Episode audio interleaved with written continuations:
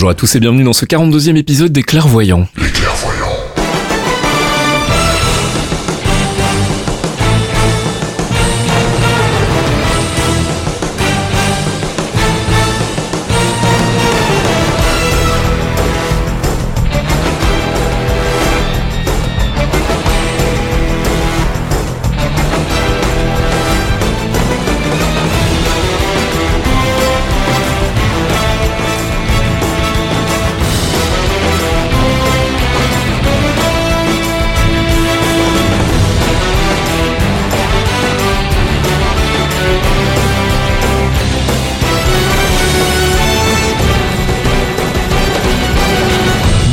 Bonjour à tous et bienvenue dans ce 42e épisode des Clairvoyants. Bonjour Fox. Hello Fasque. Salut euh, Thomas Archeon. Salut tous les deux On est ensemble bah, comme tous les mois pour parler du MCU. Euh, petit rappel de ce que c'est Fox, le MCU Le Marvel Cinematic Universe qui regroupe les films Marvel produits par Disney, les séries ABC, les séries qu'on trouve chez Hulu comme Runaways, euh, les séries qu'on trouve sur Netflix comme Punisher dont on va parler ce mois-ci, et peut-être d'autres d'autres choses qui viendront peut-être un jour. Oui, on va en parler tout à l'heure. Il y a des news autour de la Fox. Là, on va essayer de clarifier un peu tout ça tout à l'heure dans notre section news. Justement, on fera un focus euh, ce mois-ci, bah, justement, sur The Punisher. Comme ça, euh, bah, vous pourrez en apprendre un peu plus sur le personnage si vous avez euh, pas encore maté la série télé ou si vous avez déjà maté la série télé et que vous voulez plus d'infos. On fera également une petite pause musicale. On fera une petite section recommandations de lecture. Et puis, on, on lira votre courrier comme d'habitude. Et je propose qu'on y aille tout de suite et qu'on commence donc par notre section news True Believers. I wouldn't say I'm a true believer.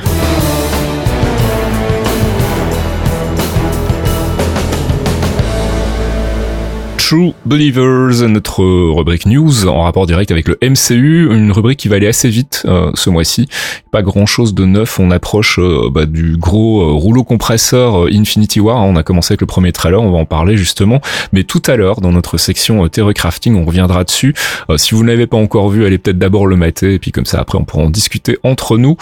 Thor Ragnarok, bah, carton, il est à plus de 800 millions de dollars à l'international, donc avec les États-Unis compris, ce qui est plutôt pas mal. Donc ça va, ça se passe bien de ce côté-là. Euh, on a des news d'Ant-Man and the Wasp dont le tournage vient de se terminer, donc on devrait commencer à avoir du biscuit probablement début de l'année prochaine.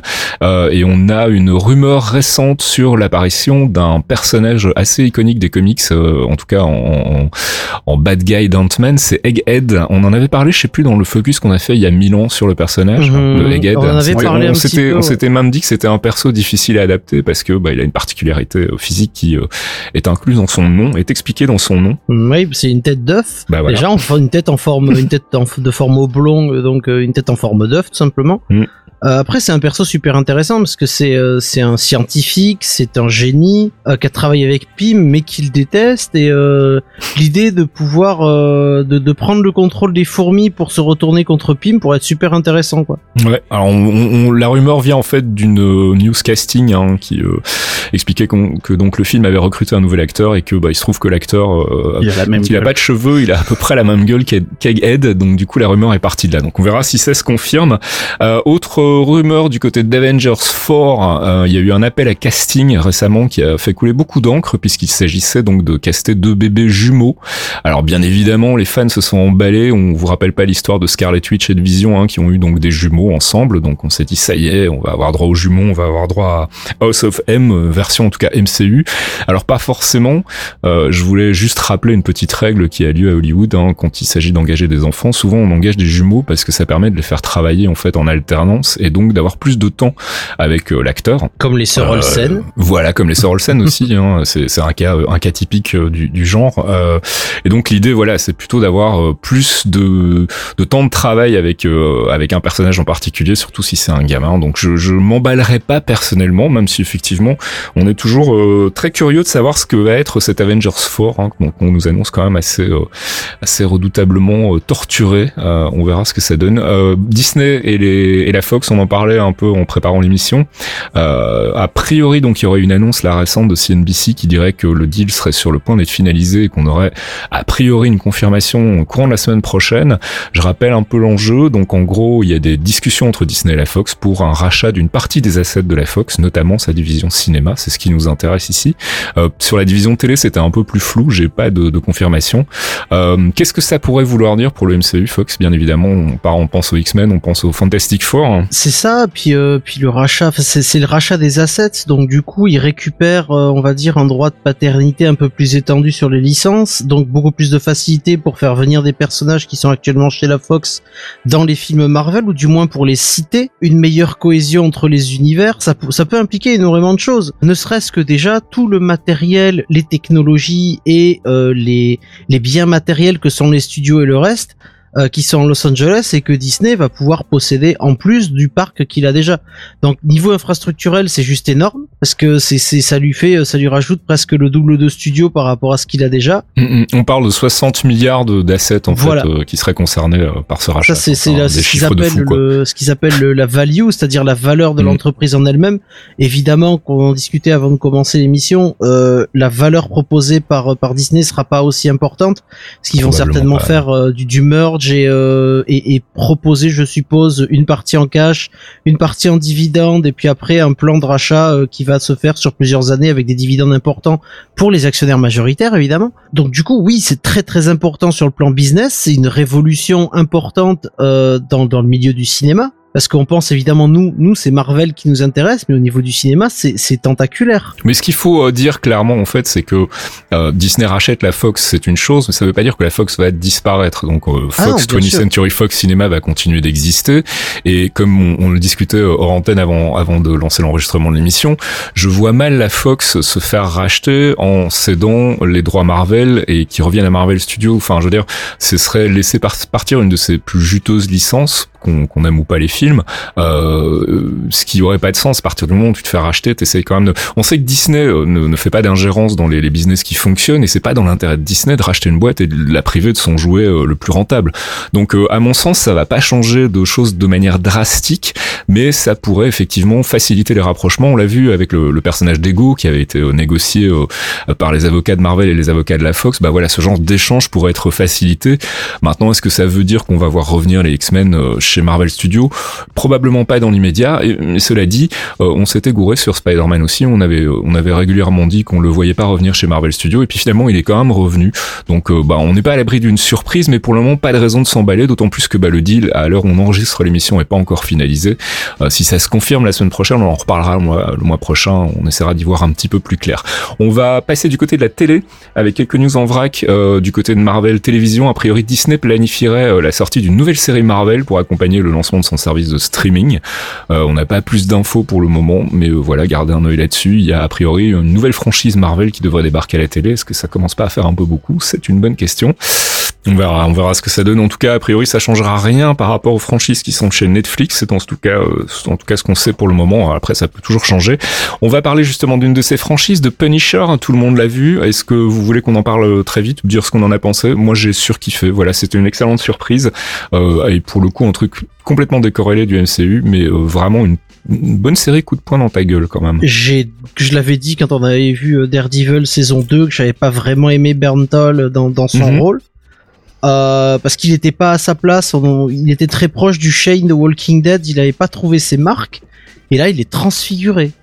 Il est, il est- Bah, surtout, il, était, il incroyable. était euh, pas aussi violent que dans sa propre série, quoi. Il y a vraiment une, une dose de violence qui est assez intense, plus que dans n'importe quelle autre série Netflix jusqu'ici. Ah oui, et je pense que c'est ce qui fait aussi que ça renforce un peu le côté La euh, moitié bah, de la finalement série- fou du perso. la quoi. moitié de la série, le tout début de la série est purement axé sur le, le syndrome post-traumatique euh, qui, Mhm. qui porte, sur les soldats. Enfin, il y a un propos politique extrêmement intéressant dedans.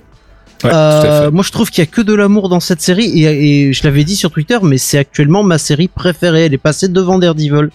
Il m'a, il m'a conquis, littéralement conquis, quoi. C'était, j'ai pris une grosse patate de forain aussi. Et toi, Thomas, t'en as pensé quoi? Bah déjà j'ai beaucoup d'amour pour le personnage et après la série ouais, j'ai pas j'ai pas été déçu hein, les... Alors j'ai encore le syndrome du 13 épisodes. Euh, je Mhm. pense que 10 ou 8 ça serait plutôt pas mal, ça aurait évité quelques, On quelques est passages un peu bizarres. Il y a un peu un petit ventre mou et euh, c'est vrai qu'on s'ennuie un peu au milieu, mais les premiers épisodes et les quatre derniers sont vraiment vraiment fous, quoi. Enfin, moi c'est euh, Berntal que j'aime pas spécialement et il est juste euh, Oh la il, vache. il est parfait dans Ouais, le rôle, il est juste Ouais, il a convaincu là. Ouais, et il y a rien à dire. C'est vrai, moi j'ai kiffé, c'est une super bonne série, vraiment une surprise. Hein. Je m'attendais pas à ça. Il a, ouais, non, clairement, on s'y attendait plus. Ouais.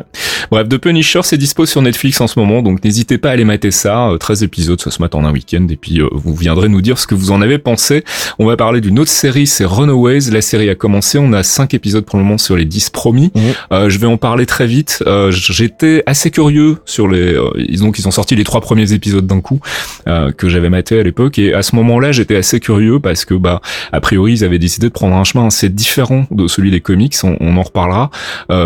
et j'étais à moitié vendu à l'idée. Euh, je me disais oui, c'est un traitement assez original. Et puis finalement là, on en a un cinquième épisode et euh, je vous avouer que le le fanboy en moi est, quand même un peu déçu. Euh, on a quand même une série Runaways sans Runaways. Enfin, ils ont trouvé une astuce pour pour faire parler des Runaways quand même, mais ce ne sont pas nos héros. Et du coup, c'est un peu bizarre. Je trouve qu'il y a il y a vraiment beaucoup trop de libertés qui sont prises avec le matériau original et moi ça m'a pas convaincu. Euh, je sais pas, vous avez eu l'occasion de le mater vous deux euh, J'ai pas fini de rattraper. J'ai vu que les trois premiers parce que j'ai pas eu. T'en as pensé quoi jusqu'ici euh, écoute, j'ai trouvé que c'était sympathique, euh, mais euh, mais l'intrigue déjà au bout de trois épisodes, comme tu avais, fait la vanne, mais c'est très juste. Au bout de trois épisodes, les Runaways sont toujours euh, toujours en place. Bah cinq épisodes toujours pareil. Hein, euh. Voilà, donc et il y a vaguement une, une, un passage extérieur, mais mais globalement ils sont toujours chez leurs parents. Ils ont même du relationnel avec leurs parents. Et moi c'est ce qui me gêne. En fait, bah oui, mais je comprends tout à fait. Ouais, mais c'est c'est je sais pas, c'est c'est sympathique. Les trois premiers sont sympas. Euh, c'est plutôt bien filmé, les acteurs sont plutôt pas mal. Le cast est parfait. Alors le pour le coup, le cast est vraiment excellent. Le cast est cool. Euh, J'attends là, il va falloir que je vois les deux autres, mais euh, pour l'instant, ça m'a ça m'a pas ultra convaincu comme quoi ce serait une série, euh, comme tu disais, à la hauteur du, du comics ou du moins euh, à la hauteur du matériau originel. Ouais. Voilà, moi je dirais que c'est pas une mauvaise série si on connaît pas la BD. Euh, si on connaît la BD et qu'on est fan, moi je suis un peu déçu parce que c'est pas ce que j'attendais. Euh, maintenant, c'est vrai que le cast sauve le truc. Je trouve qu'il est vraiment parfait et leurs dialogues sont bien écrits. C'est juste que l'intrigue globale et la manière dont ils ont décidé de la traiter euh, par rapport aux comics, moi me, me convainc pas. Thomas, t'en as pensé quoi? T'as eu le temps de mettre des, des, épisodes, toi? Ouais, je suis à jour dessus et un peu le même ressenti. Alors, je suis pas hyper fan au bout du cinquième. En général, moi les adaptations, ça me pose pas de soucis, mais ce qu'il y a, c'est que là, comme tu disais tout à l'heure, on touche un peu au cœur du, sujet. Et ouais, je suis pas hyper fan de la, direction qu'ils prennent. Le casting, je suis pas aussi dithyrambique que vous. Enfin, j'ai, il joue bien, mais euh, j'ai encore quelques problèmes sur euh, quelques interactions avec des persos. J'ai pas d'exemple en tête exactement là, mais euh, mhm. mais c'est le, ouais, le le cœur du problème pour moi, c'est que ouais, on parle de Runaways et, et on 5 épisodes sur 10, ils sont encore chez eux et c'est ouais, c'est un peu bizarre. Je moi ce qui ce qui m'avait vraiment plu dans dans dans dans le comic, c'était justement ce côté on, on se barre de chez nos parents tout de suite et on on c'est la, la, débrouille quoi. Ils trouvent un, un espèce de, de, de gîte euh, je sais plus dans une caverne ou je sais plus quoi enfin un espèce de truc où ils se mhm. planquent. Euh, ils organisent leur truc ils découvrent leur pouvoir à ce moment-là euh, et il y a toute une histoire autour de ça et le fait qu'ils sont traqués par leurs parents par la police euh, enfin c'est c'est un, un, vrai bordel c'est une vraie pour le coup une vraie escapade et c'est ça que j'attendais et là je trouve qu'on est trop dans un plan CW de la difficulté du relationnel avec les parents blablabla bla, bla, et on s'en bat un peu les couilles pour être mal poli. Alors juste pour ajouter une petite de pessimisme. Moi, j'ai peur en fait que ce qui se passe, c'est qu'on ça prenne la même direction encore sur toute la saison et qu'on ait vraiment les runaways qu'à partir d'une saison 2. Et ça me ferait un peu chier quand même. Ce qui me fait peur, c'est que les déclarations euh, récentes des showrunners ont l'air de dire qu'ils vont essayer d'étirer le volume 1 des comics euh, le plus longtemps possible. Et euh, voilà, donc on risque effectivement de voir un truc assez statique. Et c'est déjà très statique sur 5 épisodes. Il s'est pas passé grand chose en fait, pour être tout à fait honnête. il en reste 5, donc ça me fait un peu peur quand même. Bref, on verra. On va parler d'une autre série, c'est Agents of Shield. On va en parler très vite. Alors Fox, toi je sais que tu as été emballé par cette saison 5. Euh, Thomas et moi un peu moins, mais on aura l'occasion d'y revenir euh, tout à l'heure dans notre euh, section théorie crafting si on dépasse pas parce qu'on a déjà dépassé. donc on en reparlera tout à l'heure, mais on voulait juste vous signaler donc que la saison 5 est revenue et que bah voilà, a priori il y en a pour un peu tous les goûts. Il y en a qui aiment, il y en a qui aiment pas. Moi je suis pas encore convaincu, on verra où ça va. mais voilà, ça a recommencé. un double épisode qui est sorti donc bah, c'était samedi, c'est le samedi, ça, sort le vendredi aux États-Unis. La casse de la mort. Bref, voilà. Donc la saison 5 d'Agents of Shield vient de commencer depuis vendredi dernier. Donc il y a encore un nouvel épisode qui va arriver euh, bah, demain normalement si tout va bien. Et on en reparlera tout à l'heure. On termine ce round-up des séries avec euh, quelques infos tournage. Le tournage de Luke Cage saison 2 est terminé. Donc on va commencer à avoir du biscuit a priori et je pense que ça devrait sortir début de l'année prochaine pendant le premier euh, premier trimestre. On a déjà sur Instagram de, notre ami puisqu'on voit qu'il y a un certain Shades. Ouais, tout à fait. Qui est de retour. Ça c'est plutôt cool. Des Daredevil saison 3, le tournage a commencé le 11 novembre dernier. On n'a pas plus d'infos pour le moment, à part le retour de Wilson Fisk dont on parlait déjà, et puis euh, toujours cette rumeur autour de Bullseye, euh, et a priori donc un casting qui recrute plein d'agents du FBI. Alors ça c'est un peu plus surprenant. Euh, le syndrome agent du FBI dans les séries Netflix commence à devenir un petit peu préoccupant. Ça m'étonne pas, personnellement, vu qu'il y a Wilson Fisk, et que c'est une saison 3, sûrement une évasion, un truc du genre, et ils sont à sa C'est possible, c'est possible. Et puis euh, Iron Fist saison 2, le tournage commence ce mois-ci et a priori euh, retour de The Hand. Avec un Daredevil à sa tête. non malheureusement, mais euh, on verra. Euh, Iron Fist, voilà, je sais pas, on a on a toujours pas d'infos sur le. Si on avait une info sur le showrunner, mais c'était pas un mec euh, qui avait vraiment euh, du bagage. Donc euh, ça ben pourrait on- pas être pire que le précédent. ça clairement Scott Buck, merci quoi. Bref, c'est la fin de ces news et on va passer à notre petite section théorie The Tesseract has shown me so much. It's, it's more than knowledge, it's truth.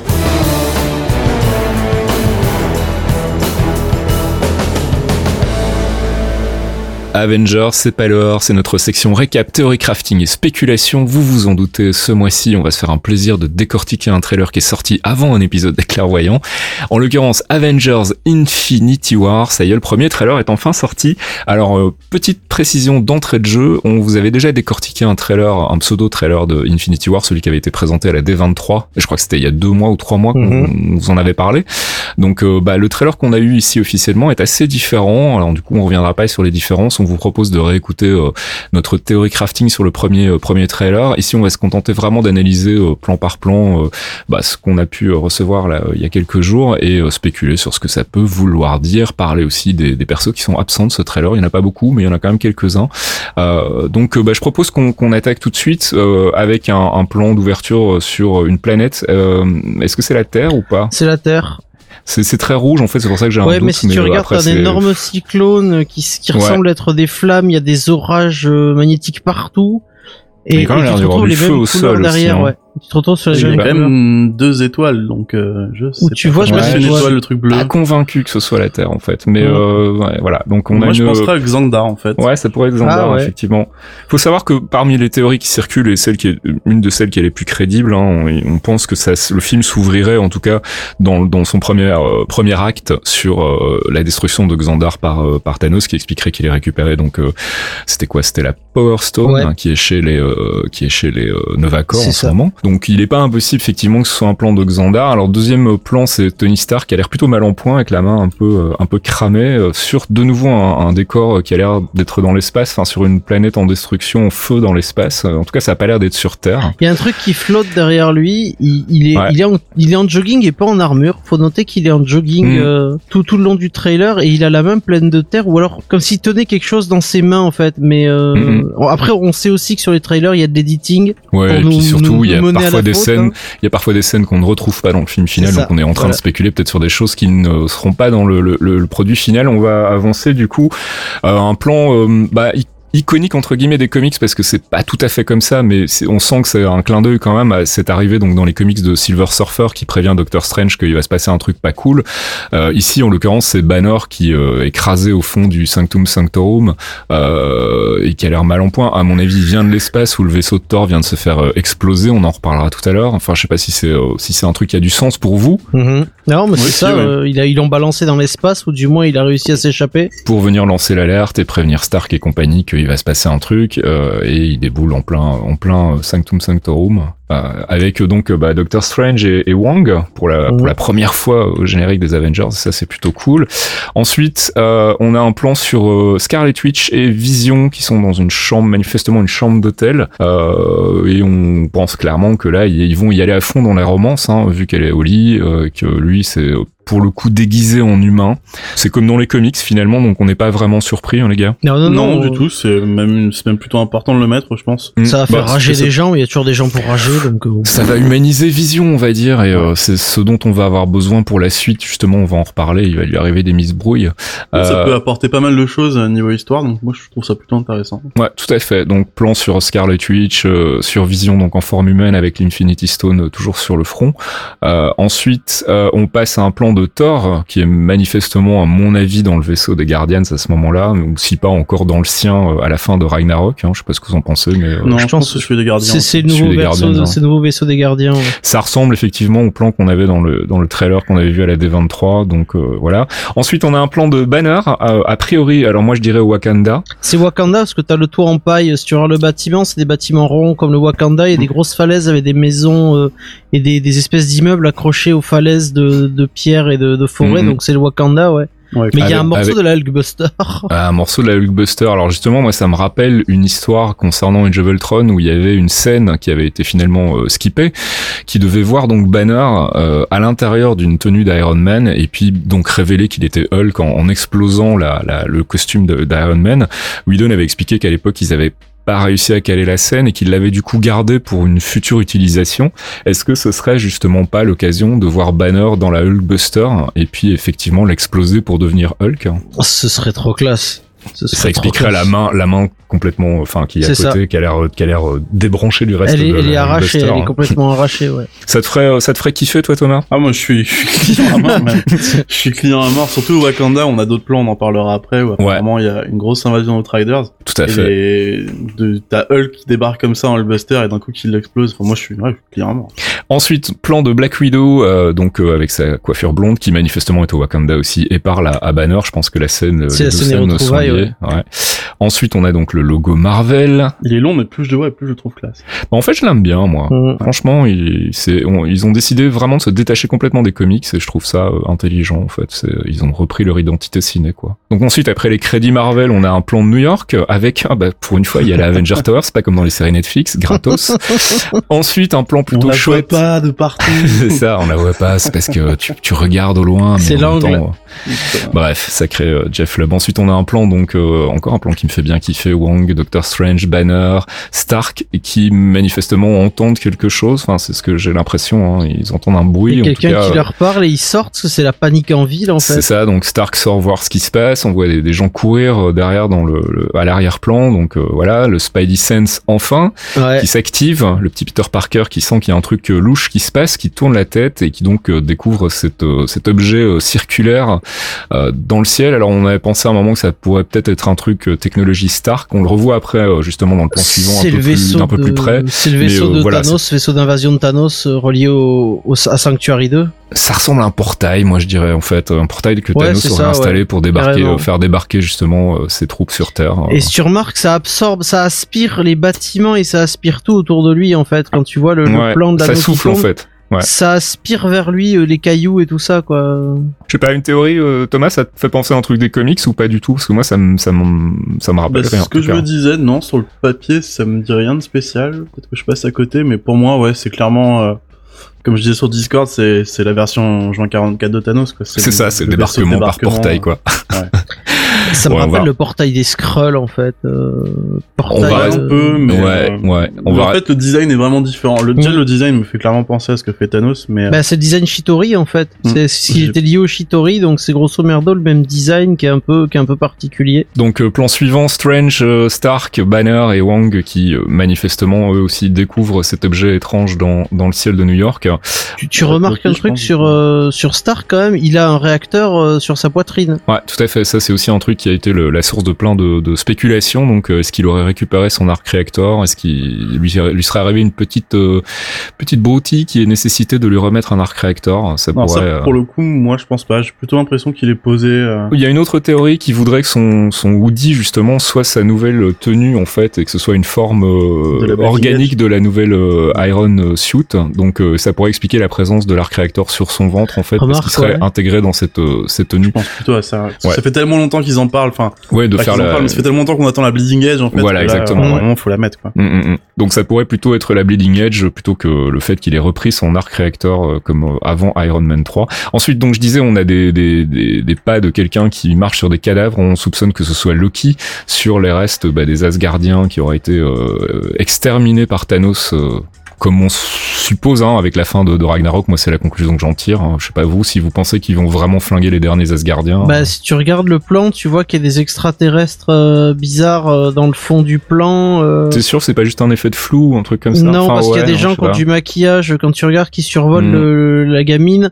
Devant t'as une espèce de corps avec des tatouages rouges sur le bras alors que la peau est super blanche et le mec est habillé euh, avec une espèce de toge et des tissus longs donc c'est pas c'est pas des humains ça c'est clair. Non, pour Ouais. moi, ça confirme le fait que c'est le vaisseau Asgardien de la fin, parce qu'il y a aussi les, les réfugiés de Sakaar, en fait, C'est qui ça. ont fait la révolution. Tout à fait, ouais. Donc ouais, ça pourrait être, ça pourrait être. Puis ça ressemble à un vaisseau en, en feu, quoi, en ruine. Donc euh, Mm.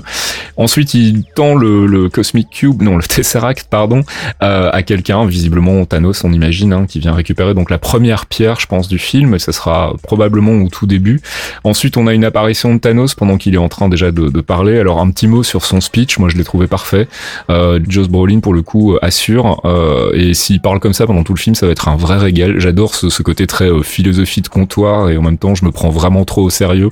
Je trouve que ça colle parfaitement avec la démesure du personnage. Je sais pas si vous qui êtes euh, plus branché comics que moi, en fait, c'est euh, ça vous paraît être un portrait rigoureux? Alors je trouve que graphiquement euh, il est vachement bien mais il ressemble Ah, à Bruce Willis plus qu'à Josh Brolin.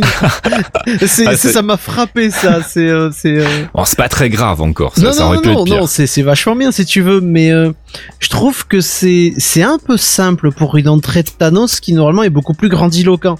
Parce qu'on l'appelle Mmh. quand même le Titan fou, c'est l'un des premiers, c'est l'un des premiers focus qu'on a fait à l'époque, tu vois. Et, C'est euh, un trailer, mec. Hein. Enfin, ils oh ouais, pas mais même dans le regard et grosse tout, tu surprise. vois, il, il arrive de manière assez humble, tu vois. Il a pas son casque, il a pas sa super armure.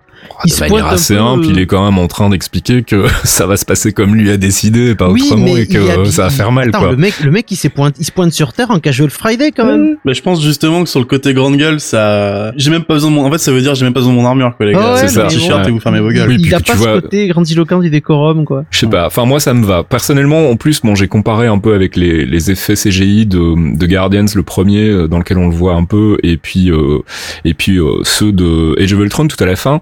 Euh, clairement, il y a eu du taf depuis. euh, le- là, ça a plus rien à voir, quoi. Je veux dire, on a vraiment des expressions, euh, la manière dont il bouge les yeux. Enfin, c'est assez spectaculaire. Donc, je Bah, suis vraiment impatient. Toute euh, voilà, c'est ça. C'est dingue. C'est, moi, je trouve ça fou. Je suis impatient de le voir en action. Donc, il sort de son portail manifestement. Donc, toujours un, un décor rouge derrière. Donc, on imagine. Ah, quoique non, là, il- ça se révèle. C'est il y a un ciel bleu quand même. Donc, est-ce qu'il serait déjà sur Terre? Je Ça, c'est sur Terre, t'as les aspirations des rochers, tu vois, tu vois les rochers qui volent, Ouais, t'as une espèce de ça. ouais. building, et c'est, euh, c'est le, le deuxième portail, en fait, parce que t'as cette espèce de truc en forme d'étoile, que Mm, t'as juste au-dessus de son épaule, qui a un peu la même forme qu'on voit avec Stark au tout début. Mm. Quand Mm, il est euh, à quatre pattes en train de, de pleurer à moitié euh, complètement vaincu. Ensuite, on a un plan de Spidey qui saute Ah. sur euh, ce, ce portail, euh, Avec ce son machin armure. qu'on va qualifier de portail avec sa nouvelle armure, qui n'est pas l'Iron Spider. Faut arrêter de dire que c'est l'Iron Spider. Il a pas les petites papates à l'arrière. pas les papates, un- mais il est une trop espèce de version améliorée euh, sauce Iron Spider, on va dire, mais c'est pas vraiment l'Iron Spider. Et j'entends tout le monde en parler, ça m'énerve. Bref, donc Personnellement, je la trouve dégueulasse, mais. c'est Ah, vrai. Bon, bien. après, il faut voir, c'est pas fini encore. C'est euh, c'est comme toujours avec les trailers, les, les, les effets sont pas complètement finalisés. Et puis, ça va certainement, ils vont réagir au feedback. Bah, il aussi. me rappelle mais 2099 moi, ça me en va fait. en fait. En fait, ce qu'il y a, c'est que je- ce que je trouve dégueulasse, c'est que il y, a- il y a un des seuls trucs que j'aime bien dans Spider-Man, c'est la continuité sur ce, son, son, sa tenue.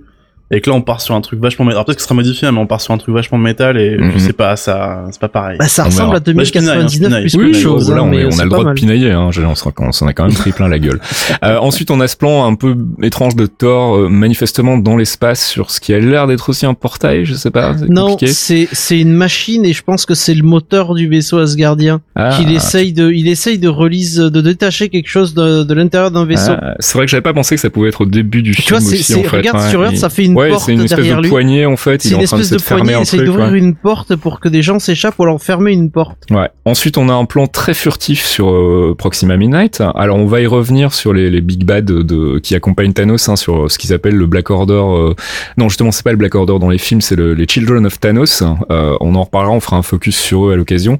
Mais voilà, premier aperçu officiel d'un des sbires de Thanos, Proxima Midnight en l'occurrence, qui lance donc bah, sa lance sur un personnage qui est dans l'ombre. Oh là là, mon dieu, qui ça pourrait être? Steve Rogers. euh, on ne sait pas tout de suite. Il y a d'abord donc cette phrase de, de T'Challa qui dit euh, et qu'on donne un bouclier à cet homme. Euh, et on ne sait pas s'il parle de, de Bucky ou de Captain America à ce moment-là, enfin de Steve Rogers. C'est encore une interrogation qui plane. Ça pourrait être sympa que ce soit pas euh, Steve Rogers justement. Ce serait Ah, mais, rigolo. mais Chris Evans avec la barbe, j'en connais, j'en Voilà, connais Chris une qui a Evans. fondu trois fois. Chris Evans avec la barbe, le reveal de Captain America, donc apparemment Scarlet Witch très soulagée. La Hulkbuster, dans lequel on soupçonne donc qu'il s'agisse de Banner. Ensuite, on a un plan assez rapide que j'ai pas trouvé euh, très bien incrusté pour le coup. Je voyais pas trop ce que foutait ce plan-là, mais bref, de euh, Black Widow qui euh, embroche, quelqu'un. embroche quelqu'un. Euh, elle embroche. Loki. Hmm, On dirait l'armure de Loki. pff, ouais, c'est difficile à dire. Euh, je vais pas me prononcer, ça a l'air plus une armure noire en fait, mais bref. Euh, Doctor Strange qui fait euh, qui fait euh, DJ, donc avec ses deux platines, euh, et qui alors là ils ont coupé une scène qui était plutôt fun dans dans euh, le trailer du D23, mais ils l'ont coupé parce qu'ils veulent faire le reveal des Guardians à la fin, euh, où justement on voyait donc Star Lord sauter sur des plateformes que créait le Doctor Strange, donc c'était plutôt cool. Ensuite on a un espèce de gros objet qui tombe, on imagine que c'est un truc de Thanos encore une fois. Plein de monolithes, Euh, ouais.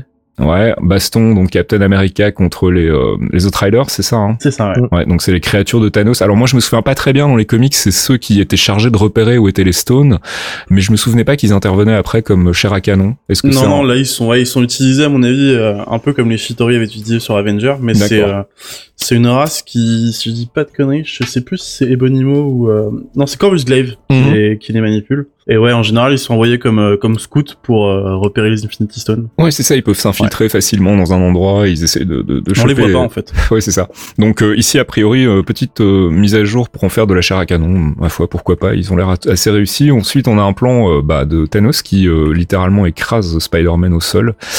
Ouch. Euh, donc euh, ça se passe mal pour Peter Parker qui, du comme je le disais euh, tout à l'heure sur Discord, c'est assez rigolo. Il est passé quand même du petit euh, petit Vulture à Thanos tout de suite. Hein. Il a été euh, à la formation rapide. That escalated quickly, boy. Et il s'en prend plein la gueule. Manifestement, Tony Stark est très très triste. Euh, et encore une fois, il fout tout le monde dans la merde. Euh, le plan suivant après Tony Stark, c'est donc Vision. On en parlait tout à l'heure, qui se fait euh, choper sa pierre de l'infini. Euh, une idée sur le, le- la personne, c'est Corvus là, à mon avis, Corvus Glaive. Hum, possiblement, ou alors j'ai l'impression qu'il y a deux personnes de toute façon, donc euh, Ou alors Call Obsidian, comme il l'appelle dans les films. euh, non, parce que l'Obsidian il est vraiment plus gros. Il est Ouais, euh, c'est ça. hein. en gabarit taille Hulk en fait. Je pense à un combo euh, Corvus et Bonimo. Mm. Peut-être Proxima aussi remarque, parce qu'on sait qu'elle est sur la scène, mais qu'il y a Cap qui récupère sa lance. Ouais, c'est vrai. Donc C'est euh, bah voilà. la plaque derrière, peut-être ça- une plaque euh, anglaise, donc. Euh, Ça se passe mal pour Vision euh, et on s'en doutait un peu. Hein, C'était Mhm. évident euh, que ça allait arriver. Donc est-ce que c'est la mort définitive du personnage ou pas? Je doute parce que c'est pas le genre de Marvel de révéler ça dans les trailers. Mais maintenant, bon, euh, on n'est jamais à l'abri d'une surprise. Il pourrait effectivement disparaître pour de bon. Euh, ce serait l'occasion de se débarrasser d'un personnage un peu OP dont on ne sait pas toujours trop quoi faire chez Marvel. Euh, ça c'était pour la petite critique euh, vite fait. Euh, après, on a un plan assez fabuleux euh, de la main de Thanos en gros plan qui euh, qui pose la deuxième pierre de l'infini, donc la, la Space Stone, euh, Mhm. sur son gant, et je trouve que c'est vraiment cool la manière dont ça se, ça s'agrippe au gant. Je sais pas ce que vous en pensez, Ah non, mais c'est c'est super sexe, le gant est super sexe. euh, Et on, on a vu la mesure de la main de Thanos sur Spider-Man, et quand Mm. tu vois le truc, tu te dis bon, c'est pas des mains, c'est des battoirs, ça va faire mal. Parce qu'il a Ce des qu'il y a, mains. c'est que euh, euh, pour moi. Thanos, il y a un tout. Je sais pas si c'est le cas de tout le monde euh, qui nous écoute ou quoi, mais ça fait tellement longtemps qu'il est teasé. Et en Mm, plus, Josh Brolin qui, euh, qui arrête pas de balancer, euh, qu'il est super fan de faire. Le, le mec est motivé à balle. Ouais. Le Il a moindre truc attendu que je vois dessus, euh, ça, c'est, moi, je trouve ça, c'est, c'est fou. Et même. Bah voilà, mais justement après on a un- de nouveau un gros plan sur le visage de Thanos. Hein. Alors là en termes d'animation CGI, c'est quand même La assez nouvelle bluffant. trouve Edge. ça dingue.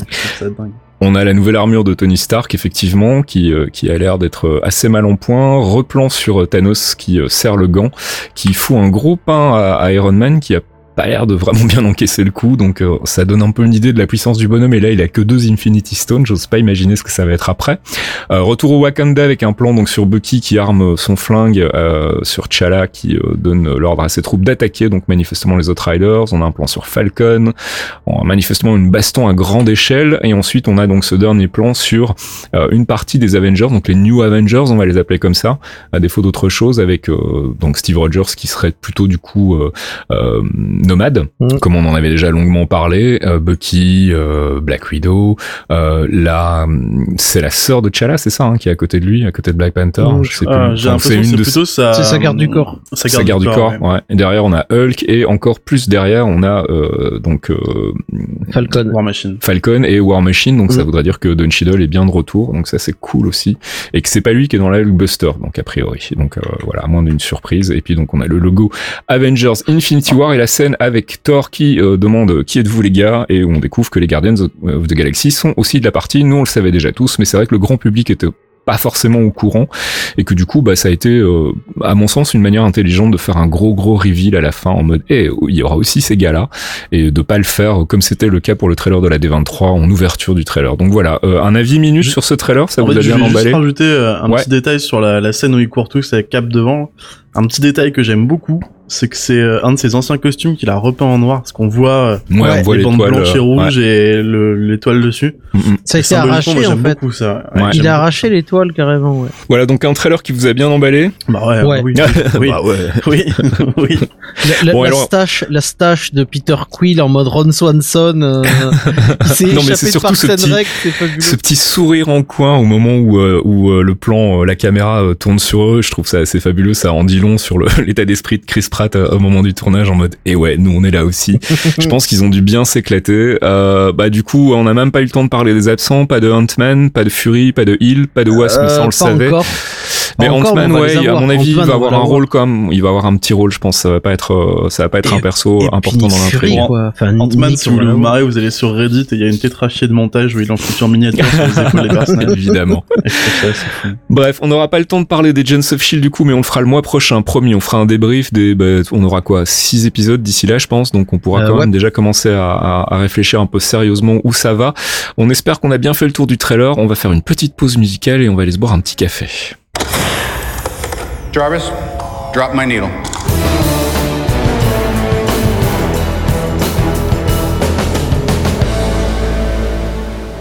Jarvis Drop My Needle, c'est notre pause musicale euh, tirée du MCU avec cette fois-ci petite entorse à la règle. J'avais envie de vous faire écouter une musique de trailer parce que pour le coup, je trouvais qu'elle était vachement bien foutue. Euh, alors, je vous cacherai pas que j'ai été écouter le reste du bandcamp du groupe et c'est pas terrible, terrible. Ça, ça tape un peu dans la dubstep euh, que moi j'aime pas. Mais cette musique du trailer qui est une réinterprétation du thème euh, iconique d'Alan Silvestri, bah, je trouve qu'elle est très réussie. Moi, ça m'a vraiment donné les chills d'entendre euh, d'entendre le thème des Avengers.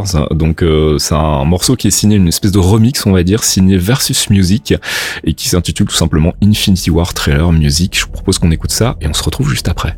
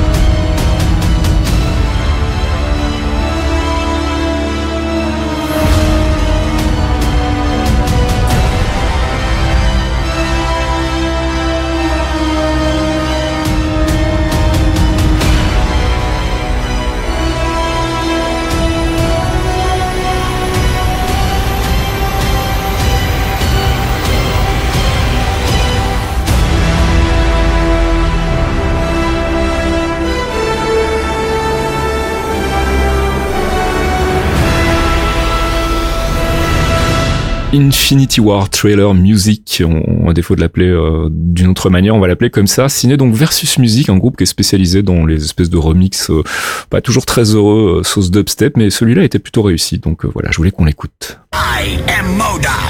I am science. I am genius.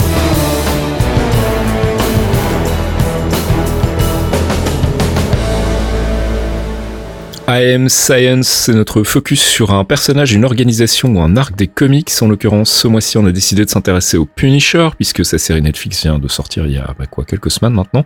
Le 17 vous- novembre. 17 novembre, voilà. On voulait vous parler donc du personnage, euh, de son origine dans les comics. C'est un personnage qui, euh, qui date un peu, qui date du début des années 70, c'est ça, Fox? C'est ça, il date de 1974 pour être précis, ce qui est apparu dans Amazing Spider-Man numéro 129. Ah, c'est marrant, tiens, je le voyais pas apparaître d'abord dans un Spider-Man, mais ok. Eh ouais, eh ouais, parce que c'est euh, c'est un personnage créé par euh, Jerry Conway et John Romita Sr. Et en fait, le nom de Punisher était attaché à un autre personnage qu'avait créé Stan Lee, mais il va quand même donner son feu vert à Conway pour l'utiliser sur la création de, ce personnage, trouvant que ça lui allait bien en fait. Et oui, il va apparaître dans Spider-Man, parce que comme on va l'expliquer, c'est c'est c'est la rencontre un peu particulière. Bon, bah justement, intéressons-nous à l'histoire donc de Frank Castle. Alors, Francis Castiglione, c'est quoi? C'est son vrai nom, ça? Alors, son véritable, son nom de baptême, c'est Francis Castiglione, qui est né dans le Queens, dans une famille d'immigrés siciliens. Donc, euh, pour ça que Castiglione, c'est un pur nom italien. Bah oui. Il a grandi donc dans le Queens, dans un milieu extrêmement modeste, qui va baigner dans le crime. euh, et le crime, évidemment, dans le Queens, euh, c'est pas la joie. Donc, c'est la mafia italienne et ce genre de choses qui va littéralement ronger son quartier. Son premier amour, qui est aussi son amour d'enfance, va se suicider après malheureusement avoir été violé par un membre de la mafia. Putain. Oui, c'est pas un mec. alors vous allez voir, c'est pas c'est Joe la chance hein, comme garçon. C'est euh, Oui, puis c'est déjà, c'est déjà autre chose que, enfin, je veux dire, on y va, quoi. C'est dark, quoi. ah, c'est un perso très ouais, sombre dès le départ. Quoi, il va vouloir la venger. Mm, mm. Euh, mais le frère de celle-ci, qui, qui est Marines de formation, bah, il va s'occuper du bonhomme. Et à l'âge adulte, il va essayer de, de, de se diriger vers ce qu'il a toujours voulu faire, c'est-à-dire euh, entrer au séminaire pour devenir prêtre. Donc le séminaire, c'est l'école des prêtres. Euh, on rentre au séminaire faire ses études et après, on suit l'ordonnance de prêtre, donc chez les catholiques. Le problème, c'est que lors des confessions, il va pas arriver à, à comprendre le pardon accordé aux coupables et la position de l'Église sur le mal en général, c'est-à-dire qu'un violeur euh, d'enfants ou ou même le violeur de, de la femme qu'il a aimée étant ado peut aller voir un prêtre, se confesser et le prêtre lui donner l'absolution. Et ça, il va, il va pas supporter ça, vraiment pas. Et du coup, euh, changement radical d'orientation, il va passer du séminaire à l'armée. Oui, c'est ça, il va, il va abandonner la soutane pour prendre les Rangers euh, Bah, écoute, et il hein. va rejoindre directement le corps des Marines. Et c'est pendant cette période où justement il va, il va suivre le processus d'entrée euh, dans, dans le corps des Marines qu'il va rencontrer Maria. Et elle va très vite tomber enceinte de leur premier enfant, même avant qu'il commence sa formation. Ils vont décider de se marier juste avant son départ et, et dès qu'il a terminé ses classes, malheureusement, Frank va être envoyé au Vietnam. Ouais, pas de bol. Et à partir de là, ben, une fois qu'il est envoyé au Vietnam, ils vont l'envoyer dans une unité d'opération spéciale, qui est pas des, ils sont pas des enfants de cœur en général, quoi. Et c'est dans les premiers jours après son arrivée qu'il va punir, entre guillemets, euh, son premier criminel, qui était le sergent Mikuta, qui était un sergent qui vendait les déserteurs, euh, aux déserteurs potentiels un droit de passage vers une zone où ils pouvaient s'enfuir de la guerre. Parce qu'il faut, faut remettre dans le contexte que la guerre du Vietnam est probablement euh, la guerre qui a marqué à l'époque le plus les États-Unis par sa, sa profondeur et son horreur. On en parle encore aujourd'hui. Donc c'était un immense sujet. Par exemple, Iron Man, c'était aussi le Vietnam. Ça a été extrêmement traité chez Marvel. Et donc ce sergent Mikuta, ben, il proposait aux déserteurs de, de, se, de pouvoir se tirer et, et s'enfuir vers la zone libre. Le problème, c'est qu'en fait, il les, il complètement désarmé, pile en face d'un camp Viet Cong, pour qu'il soit donc capturé, torturé, massacré, et certainement, euh, bah, les mecs devaient lui filer du pognon, tu vois, mais euh, et Frank va profiter de l'attaque de leur base pour choper Mikuta et l'assassiner directement. Et c'est à partir de là qu'il va commencer, si tu veux, à punir, et c'est c'est déjà un premier euh, un premier cran d'arrêt, si tu veux, dans dans sa sa vie normale. Il- à partir de là, plus rien sera pareil. Il va être arrêté par les, les, les PN, donc les autorités militaires, mais il va être remis en service parce que on peut pas rendre l'affaire publique. Donc tu peux pas expliquer que le mec il a tué euh, un allié parce qu'en fait c'était voilà tu vois. Alors surtout en temps de guerre, surtout du temps de Nixon, faut remettre le contexte à chaque fois, c'est compliqué tu vois. Donc ses supérieurs, ben ils vont essayer de se débarrasser de lui à leur manière. Et étant donné que c'est une opération spéciale, ils vont l'envoyer dans des situations impossibles où il a 90% de chances de crever. Et il va survivre malheureusement pour pour eux. Bah oui. Il va être déployé trois fois au Vietnam, ce qui est énorme parce qu'il va faire trois tours, c'est euh, c'est deux trois ans un tour, donc tu vois c'est c'est beaucoup. Et c'est lors du dernier déploiement qu'il va changer de nom de famille et devenir Frank Castle. Et lors d'une permission euh, pour le 4 juillet, en fait, euh, il retrouve euh, Maria et, et, et ses enfants. Ils vont aller pique-niquer à Central Park, euh, profiter un peu du soleil, de la relative paix que vit les, euh, les États-Unis pendant que la guerre euh, fait rage au Vietnam. Et manque de peau, ils vont être témoins d'un règlement de compte entre mafieux près du lac. C'est les hommes de main vont s'apercevoir qu'il y a des témoins et ils vont ouvrir le feu sur toute la famille et Frank va être le seul survivant.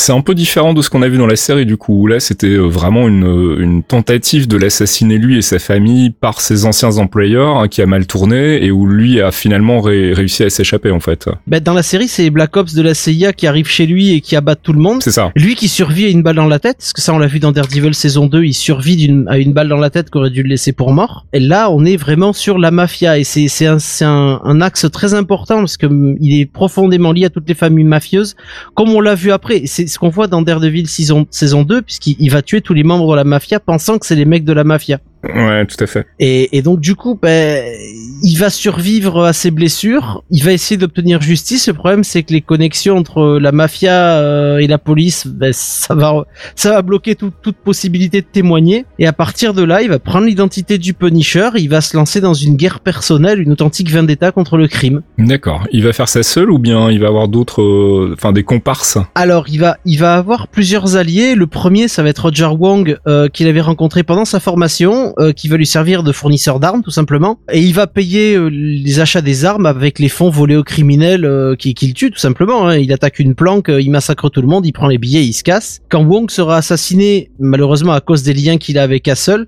il va rencontrer un certain Lieberman, Linus Lieberman, qu'il avait rencontré plus tôt dans un cabinet de recrutement de l'armée. Et ce dernier, ben, c'est Micro. C'est la version euh, Linus, c'est la version euh, de David Lieberman qu'on a dans la série, qui est différent puisque dans la série c'est un analyste de la CIA qui a, euh, Qui le fait chanter en fait. il le fait pas chanter, il essaye de de, de, de le faire, il essaye de l'attirer. Ouais, enfin c'est, ouais c'est ça. Il, il a, il a, il fait des malversations. Enfin c'est, assez différent finalement de la manière dont il le rencontre. Ah, c'est très les- très différent. C'est très Ouais. très différent. Surtout que Micro, tel qu'il est dans les comics, c'est euh, est très différent. C'est pas un family man comme on l'a dépeint dans la série aussi. C'est un mec qui est très seul, qui vit dans son coin, qui vit reclus. Et lui, par contre, va commencer à monter tout un système euh, de récupération d'armes, notamment des armes des criminels. Tu sais, avec ce système de euh, racheter les armes euh, pour les sortir de la rue. Et ça va fournir évidemment un arsenal conséquent euh, à Castle. Du coup, on parlait tout à l'heure de, de son apparition dans un Spider-Man. On va enfin savoir pourquoi. Bah oui, parce qu'en fait, euh, il a pas commencé comme super-héros, lui, il a commencé comme assassin de méchant. Et il va être engagé par le chacal dans le but de tuer tout simplement Spider-Man. De lui sniper sa gueule, parce que c'est ce qu'il voulait vraiment faire. Et en fait, le chacal va juste euh, justifier sa demande en lui disant que Parker euh, est celui qui a tué euh, une jeune fille qui s'appelle Gwen Stacy. Et il va profiter euh, des agissements de Tarantula pour ternir li- l'image de Spidey, en fait. Parce qu'il, peut-être Tarantula hein, et Spider-Man, c'est un peu le même mec, tu vois, c'est les mêmes, ils travaillent ensemble. Vas-y, bute-le parce que c'est vraiment un salaud. Et, euh, et il va, il va lancer une authentique chasse contre lui. Ils vont se chasser pendant, euh, il va le chasser pendant plusieurs jours, même semaines. Jusqu'à un moment où, euh, si je me rappelle bien, c'est dans un port, c'est un vrai, avec des gros conteneurs, tout ça, un port de commerce. Et euh, ils vont finalement, euh, il va, il va le suivre, il va se rendre compte que Spidey n'a rien à voir avec euh, avec l'ordure que le- lui a dépeint le chacal, et se rendre compte que euh, il voulait l'assassiner parce que justement le gamin faisait le bien. Donc tout est bien qui finit bien. Ah bah il va choper le chacal et il va lui défoncer tout ce qu'il a. Il va aussi faire des team-up avec le Shield notamment. Ça, c'est assez surprenant. il a fait il a fait des team up avec pas mal de monde. Il a fait des team up avec le Shield, il a fait des team up avec euh, X Factor D'accord. aussi parce qu'il a fait partie à un moment de la team X Factor avec Deadpool et d'autres qu'on le voit je crois c'est dans The Gauntlet de Deadpool où on voit le, le X Factor euh, avec toutes les armures rouges et le Red Punisher avec euh, le Red Hulk d'ailleurs. Mais il y a un truc qu'on retrouve en revanche dans les séries Netflix aussi, c'est qu'il va être en opposition avec Daredevil. là. Ah oui oui bah ça il y a un gros problème parce que les deux sont catholiques l'un catholique irlandais l'autre catholique italien ils sont très fervents croyants mais l'un ne croit pas en la rédemption et au pardon et l'autre base toute son existence sur justement euh, la rédemption des péchés et le fait que faire le bien lui apportera le pardon euh, pour ses erreurs donc du coup, il, il- c'est deux conceptions de la justice extrêmement opposées. Daredevil, normalement, fait en sorte de ne pas tuer ses ennemis tant qu'il peut, ah, même s'il en massacre quand même pas mal, hein, mais euh, tandis que le Punisher ne croit pas en la rédemption. Donc lui, il ne sert qu'un seul objet, tuer les criminels et les massacrer directement, quoi. Alors on va pas se mentir, c'était une volonté à l'époque de Marvel de, créer une, un comics un peu plus adulte, plus violent. Euh, c'est ce qui va d'ailleurs attirer euh, de nouveaux lecteurs hein, et qui va euh, qui va euh, rendre le titre plus populaire dans, les années 80 et 90. Euh, il y a aussi d'autres choses qui ont qui ont fait qu'on a accroché au perso en fait et qui ont été pour le coup bien rendus dans la, dans la série. C'est son côté justement, euh, bah c'est un anti-héros très terre à terre, hein, Fox. euh. Ah, il est, il est extrêmement humain, extrêmement réel. et Il, il a c'est, des euh, motivations en fait. bah le, le, le- on en parlait tout à l'heure, le viol de, de, de son ami, c'est quand même quelque chose d'assez, d'assez. C'était très cru pour l'époque. Ouais. Ouais, déjà ouais. très cru. On parle, on parle des années 70 et du début des années 80. C'était pas forcément quelque chose qu'on qu'on abordait facilement dans les dans les comics. Et le fait qu'on l'ait abordé comme ça, petit à petit, a fait de- du Punisher vraiment le une, comment dire une espèce d'exutoire pour toute une partie euh, de, de la pop culture qui justement voyait dans une dans cette forme de violence une agressivité euh, salvatrice face à toutes les, ben, les malversations, même notamment les années 80 avec les années fric, ce qu'on appelait les années fric, parce qu'il y a pas mal de traders de la mafia qui se sont fait, euh, qui se sont retrouvés empalés devant des buildings à cette époque-là. C'était vraiment, non, c'était une, c'était une critique assez acerbe de, la politique et du, du trading mondial de l'époque. Donc c'est, violent, ouais. Mais qui du coup a encore plus euh, de points d'ancrage avec l'actualité aujourd'hui. Hein. Enfin, je veux dire, c'est Ah oui, aussi une bien des raisons pour lesquelles la série avait été reportée euh, initialement, parce que bah oui, ça traite de sujets quand même très très chauds.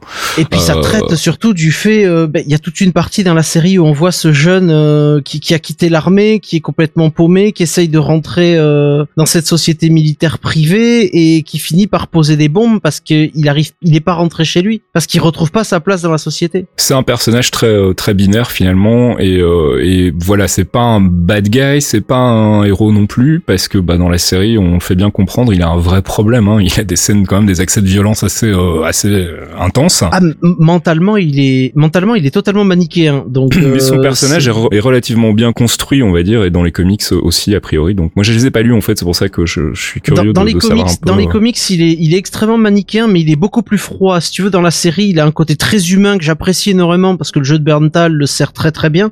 Notamment toutes les petites scènes qu'ont saoulé pas mal de gens où justement il va voir Sarah, il répare l'évier, ce genre de truc. Euh, c'est, quelque chose de très très bien parce que tu le, en fait, l'image qu'il a de Sarah, c'est ce qu'il aurait pu faire s'il était rentré chez lui ou si sa femme avait survécu, si tu veux. Il essaye, via la famille de Lieberman, il essaye de, de retrouver des moments de, de, de, de normalité, des moments de son passé. Dans la série Punisher, il a plus tout ça et il a fait un deuil, il a fait le deuil de, de tout ce qu'il a perdu et il ne vit que pour la destruction totale. Il y a une scène très importante qu'on retrouve dans Civil War par exemple, quand tu disais que voilà, il était manichéen et que euh, il se faisait aussi des ennemis du côté des super-héros, c'est dans dans Civil War à un moment, il y a un transfuge des super vilains qui essayent de venir avec euh, avec la team Captain pour pouvoir justement contrer euh, le l'espèce de, de patriot act de, de, de Tony Stark. Le problème c'est que c'est un criminel, que le mec a fauté, il a tué des gens, il a fait des trucs. Et là t'as euh, le Punisher qui sort son flingue et qui le bute et Captain America qui lui colle une patate de forain, qui lui brise la mâchoire et qui lui dit maintenant tu sors, tu ne reviendras plus jamais ici. Et il ne comprend pas. Il dit mais c'est un criminel, c'est un meurtrier. Il dit oui, mais aujourd'hui nous défendons la même cause. Il purgera sa peine et le sens de la justice de Captain qui est d'accorder le pardon, parce que lui aussi est un catholique irlandais comme Murdoch, c'est sur le problème, tu vois. euh, L'italien ne comprend pas ça. Lui, non. Lui, c'est euh, tout blanc, tout noir, et dès que tu passes du côté noir, t'es sur sa liste et c'est terminé. Voilà, un perso assez différent de ce qu'on a l'habitude de voir dans les comics et du coup, bah, on va vous recommander quelques lectures, euh, Thomas. Si tu peux nous, nous, nous guider euh, dans les méandres de l'univers Marvel, qu'est-ce qu'il faut lire pour avoir du bon Punisher hein? Alors des, des bonnes histoires, il en a pas mal, hein, comme on disait tout à l'heure, il a beaucoup de publications dans les années 90. Euh, les trois que j'ai retenues, la première ça va être Punisher Max en 2010. C'est une, euh, une publication, euh, bah, ça tourne autour du perso, elle est vraiment violente, noire, euh, enfin c'est pas pour c'est pas pour tout le monde. Max, c'était la collection adulte justement qu'avait lancé Marvel à l'époque pour attirer euh, des nouveaux euh, des nouveaux lecteurs ou bien ça a rien à voir avec la collection Max du coup? Ça rentre dedans, ouais. c'est- Il y a eu, ils ont fait plusieurs tentatives en fait. Euh, Il y en a une autre sur laquelle on parlera tout à l'heure. De tentatives, bah, c'est là où ils ont lancé Jessica Jones par exemple. D'accord, oui, c'est ça. avec Alias. Euh, donc là, celle-ci, Punisher Max, ça a été faite en 2010, ça a été écrit par Jason Aaron, qui a fait un super taf dernièrement sur Thor, et ça a été dessiné par Steve Dillon, qui est mort récemment et qu'on connaît surtout pour son taf sur Preacher, par exemple. L'histoire, elle est assez simple en fait. C'est le, Punisher qui, qui qui règle à peu près la moitié des la moitié des mafieux du coin. Euh, sauf que ce coup-ci, les mafieux, ils ont un plan. En fait, les mafieux sont formés en cinq familles qui règnent sur New York. Et ce qu'ils veulent faire, c'est bon, bah, on, on va l'appâter, on va le piéger, on va, on va, lui- on va faire en sorte de lui faire croire qu'il y a un, un, un big boss qui règne sur tout le monde et que c'est ce mec-là qui doit abattre. Et il y a un, personnage qu'on connaît bien qui s'appelle Wilson Fisk. Hmm, qui, bah oui. Hmm. Petite opportunité là-dedans et qui qui prend la place de, de ce fameux euh, chef des chefs qui se fait appeler le Kingpin d'ailleurs et qui euh, en plus de servir ses, ses ses gains personnels se met dans une guerre contre le Punisher. Et pour ce faire en fait il engage Bullseye qu'on verra sûrement apparemment dans la saison 3 de Daredevil euh, qui est totalement barge dans dans cette publication mais c'est hallucinant. Et donc du coup l'histoire se déroule comme ça. Ok, bon, on va pas en spoiler plus, mais donc Punisher Max sorti en 2010. Deuxième arc que tu recommandes, c'est Welcome Back Frank, un plus ancien, ça date de 2000, ça. Voilà, c'est ça. Donc c'est pour rejoindre ce qu'on disait juste avant sur les publications un peu plus adultes. On a eu Max, euh, celle-ci fait partie de Marvel Knight, qui rejoint aussi euh, le- la relance en fait. euh, C'était Joe Quesada qui avait lancé ça, hein, Marvel Knights, exactement, ouais. C'est le, le, le renouveau en fait des gammes de comics euh, Marvel après qu'ils aient failli partir en faillite. Il y Qui avait une juste avant. Commencé par Daredevil, justement, si je me souviens bien. C'était pas le ça, premier, ouais, si, si. ouais. euh, dessiné, enfin pas dessiné mais euh, écrit par euh, Kevin Smith. Kevin Smith, tout à fait. Ouais, c'était en fait une tentative de Marvel à l'époque de, de courtiser le cinéma en fait et de leur dire Mm. regardez, on a des, du potentiel comics qu'on peut adapter en cinéma et la preuve c'est qu'on a des réalisateurs de cinéma qui viennent faire des comics chez nous. Enfin bref, je, je m'égare donc Welcome Back Frank, euh, Garth Ennis euh, à la plume et euh, Steve Gunn donc encore une fois au dessin. Et ça c'est le duo, euh, c'est les mecs qui ont fait les meilleures histoires je pense du Punisher. Parce que Garcenis a une vision en fait euh, qui est assez intéressante dans le sens où nous on part du principe que Punisher est devenu Punisher quand sa famille euh, s'est fait assassiner. Et dans pas mal de ces histoires, Garcenis il essaye d'introduire le fait que non non c'est quelque chose qu'il avait en lui euh, depuis très longtemps. On en parlait dans le Focus par exemple quand sa, son amour d'enfance se fait violer et se suicide. Euh, et ça rend des histoires assez, euh, assez intéressantes. Là pour le coup celle-ci c'est Frank qui était en exil de New York pendant un petit moment. Il revient pour euh, mettre un terme aux agissements d'une famille mafieuse qui s'appelle les Nucci. Donc il, euh, il revient sur New York, il y a une, cette famille qui est gérée par une, une femme, et le Punisher arrive, bute ses deux enfants, ses deux enfants préférés. Et du coup il se met un peu en retrait, il essaie de se cacher le temps que ça se euh, et planifier sa prochaine attaque. Et en fait on essaie de suivre un Frank Castle qui revient dans New York dans un, dans un bâtiment avec des, des, des cas sociaux, euh, c'est, la cour des miracles le truc. quoi.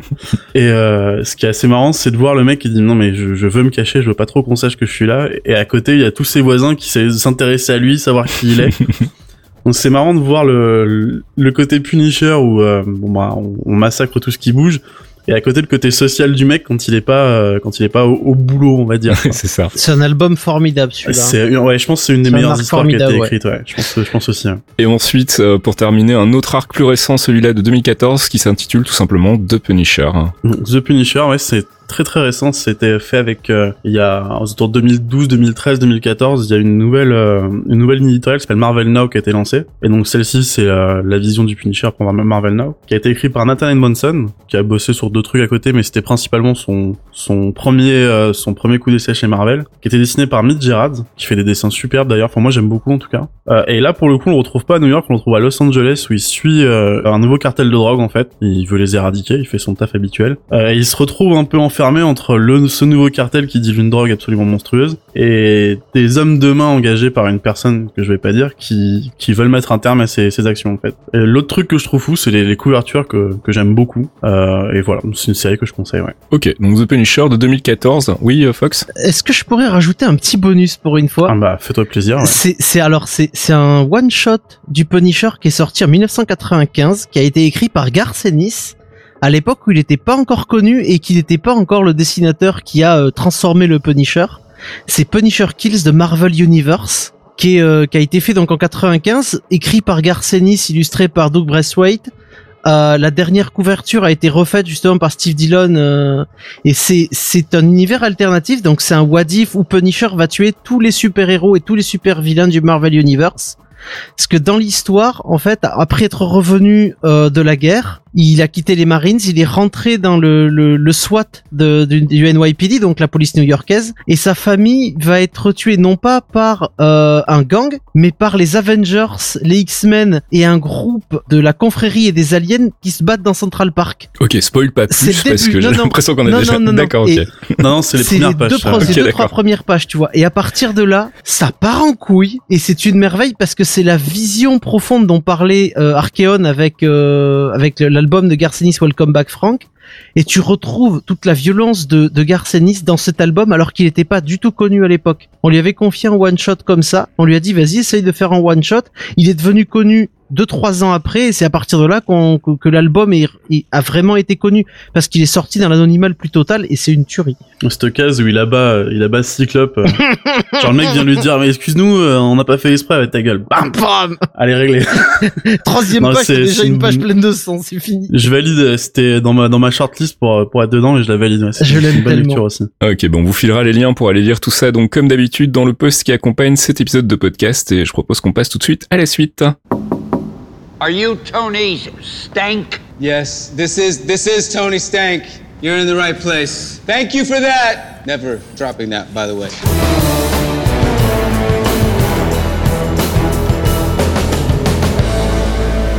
Et oui, pas de Marvel Insider ce mois-ci. On, on a été un peu long sur les news et sur le theory crafting et on risque d'être un peu long sur le courrier aussi. Donc, du coup, on a décidé de skipper. On reporte au mois prochain. Donc, c'est une petite section euh, débat.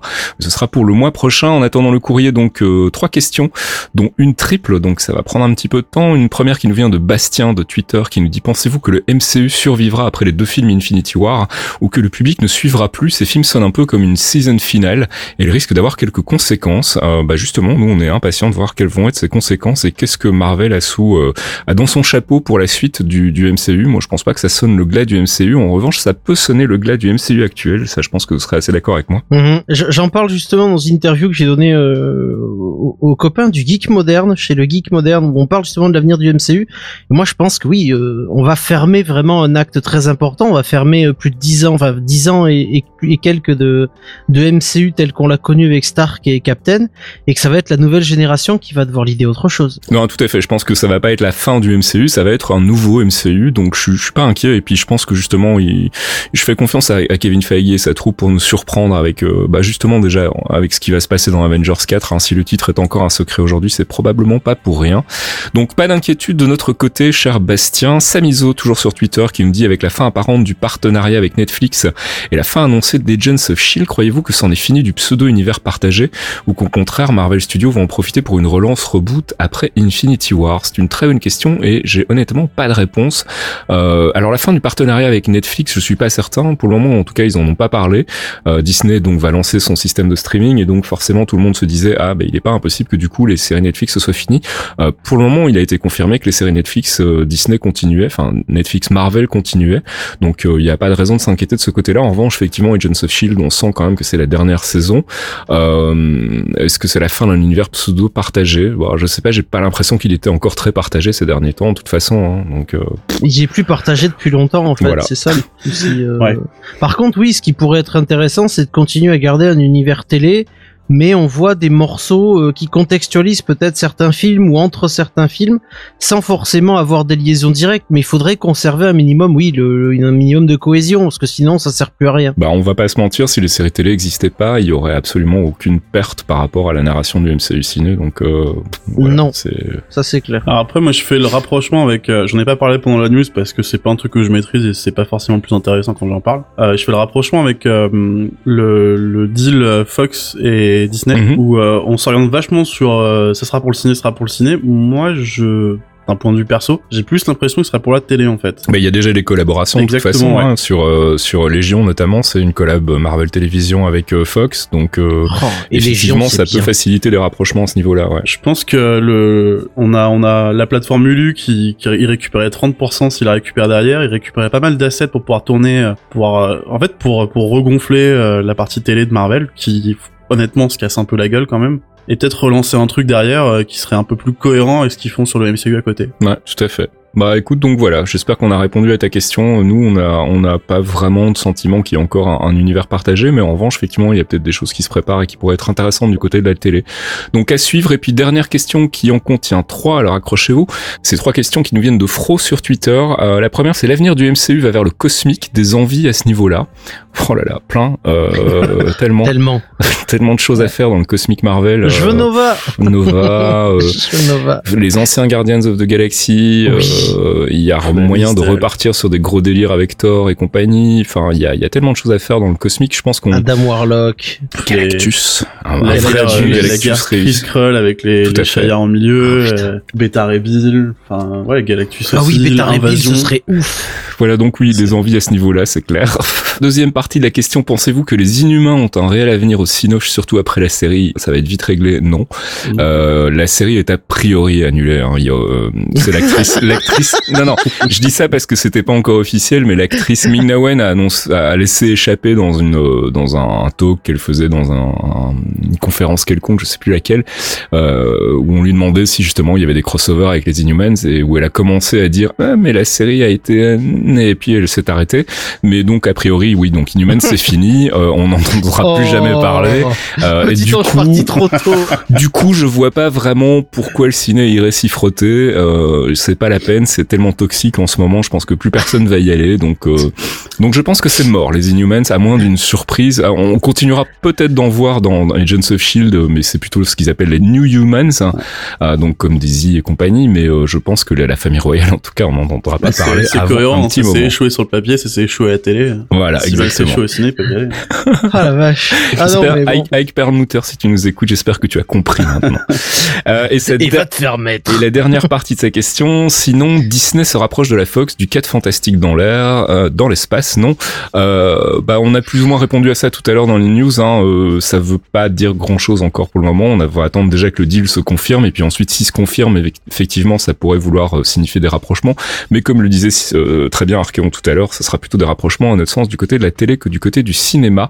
Euh, cela dit, les Fantastic Four, c'est toujours un peu la, la wild card, hein, vu que ça marche pas du tout à la Fox. On est un peu dans un scénario à la Spider-Man, donc euh, il n'est pas impossible que s'ils aient besoin des personnages à un moment, notamment pour les Illuminati, ouais, euh, ça pourrait être euh, une piste intéressante. Maintenant, euh, comme je disais tout à l'heure, c'est comme pour les X-Men, ils en ont pas vraiment besoin chez Marvel Studios, donc à moins vraiment qu'ils aient un arc chouette à lui à, à fournir au personnage, euh, Oh, pourquoi pas. Ultimate, et les mecs Ultimate avec un Reed Richards qui pète les plombs. Oui, c'est vrai Ouais, qu'avec euh, The ces deux Maker. makers, deux makers étaient assez sympas, donc ça, ça Ah. pourrait être vraiment cool. Mais euh, on en est loin, je pense. Donc on va déjà attendre que le deal soit confirmé. Et s'il est confirmé, on essaiera d'en savoir un peu plus sur les tenants et les aboutissants de ce deal justement. Et puis on vous en reparlera.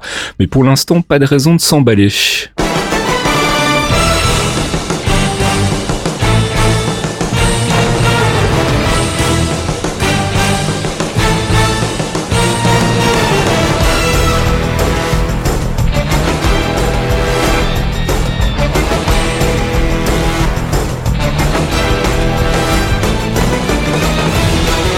Et c'est la fin de ce 42e épisode des Clairvoyants. J'espère que vous en aurez appris un peu plus sur euh, bah, The Punisher, qu'on aura bien décortiqué le, le trailer d'Infinity War. On espère que du coup, il va y en avoir un autre qui va sortir juste après. Euh, D'ici là, bah, quoi?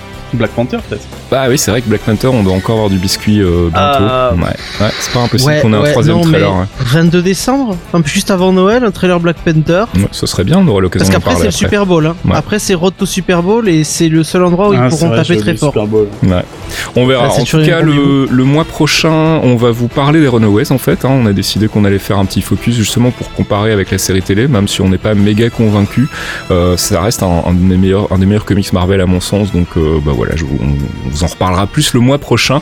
On vous rappelle qu'il y a toujours un thread sur euh, geekzone.fr où vous pouvez venir euh, papoter MCU avec nous, euh, qu'il y a des dossiers sur les films Marvel, que j'ai écrit un bouquin sur le sujet, que vous pouvez aussi euh, nous filer des sous via Patreon si vous voulez nous soutenir pour les podcasts, pour les news euh, qu'on publie tous les jours sur Geekzone.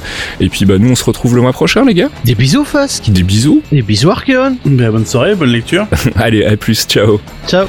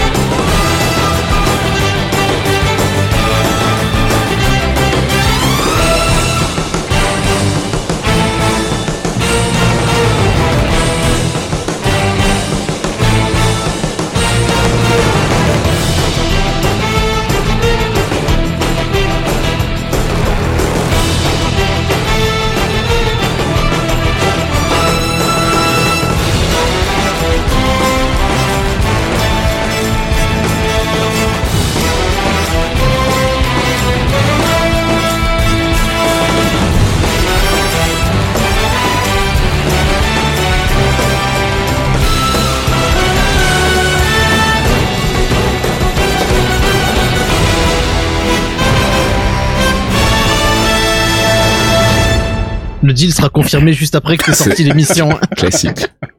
Classique. Avec un trailer. Eh, Bim. on a eu le trailer. hein, euh, et tu vois, c'est. Ouais, que merci ça euh, puait. Kevin pour le trailer, c'était gentil. Ça nous a fait plaisir. C'était- Pour une fois, on, cool, ouais. bon Mais- timing. On s'appelle, on bien. se fait une bouffe. Quand tu veux. Un podcast signé Faskill. Faskill.com Est-ce qu'un jour on remplacera nos repas par de la poudre? Qu'est-ce qu'il se passe dans nos têtes quand on rêve? Partir en vacances sur une exoplanète, c'est pour bientôt? Les réponses à ces questions et bien d'autres, c'est dans Ramène ta science, le nouveau podcast scientifique de Geekzone. Avec Dr Saucisse, l'ami Bini et Faskill aux commandes, on vous parle de sujets peu connus, de sujets mal connus ou de sujets qui trimballent leur lot d'idées reçues en décryptant leur impact sur notre quotidien. Ramène ta science, RTS, c'est votre nouveau rendez-vous scientifique et c'est sur geekzone.fr.